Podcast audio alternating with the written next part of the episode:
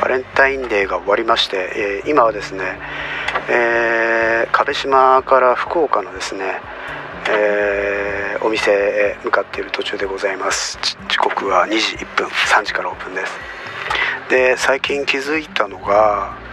あのー、人ってね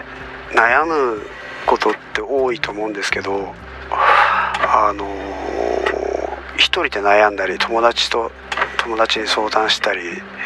まあ親にはあんまり相談せんけども、まあ、友達に相談したりとかっていうことが多いと思うんですけどあとは本読んだりとか、えー、自己啓発本ですか？読んだり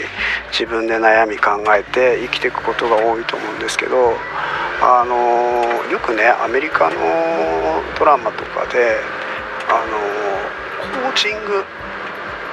っていうのが出てくるんですよ。その精神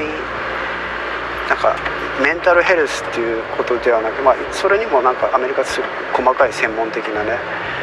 コーチする人がいるんですけどあの、ま、ライフコーチって言っていいのかちょっとそこまでまだ調べてないんで分かんないんですけどそれがものすごくアメリカで盛んで例えばですテニスの選手とかにも必ずそういうコーチがおるんです。プロ野球選手っていうかスポーツ選手にもついてたりします。メンタルの部分だったりとかで。これはねなんか俺普通の人生においてもおのおのそういうコーチコーチがねいると、えー、なんか違うんじゃないかなって。俺コーチっていう発想よりもなんかそういうね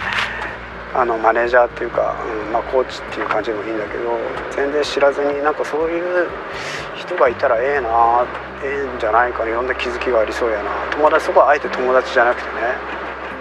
と思ってて実際なんかでもググったりとかしたかったんだけど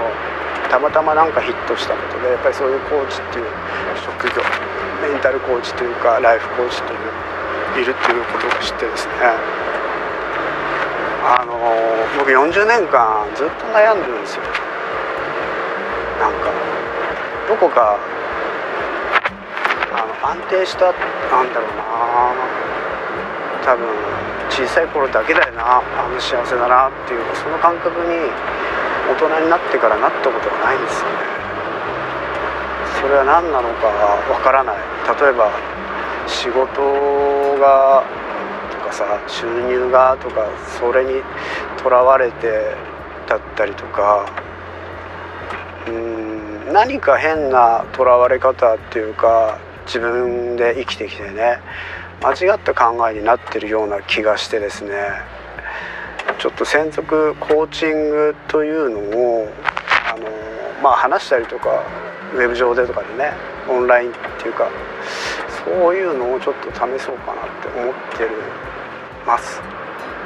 はい。うん。挑戦したいなと。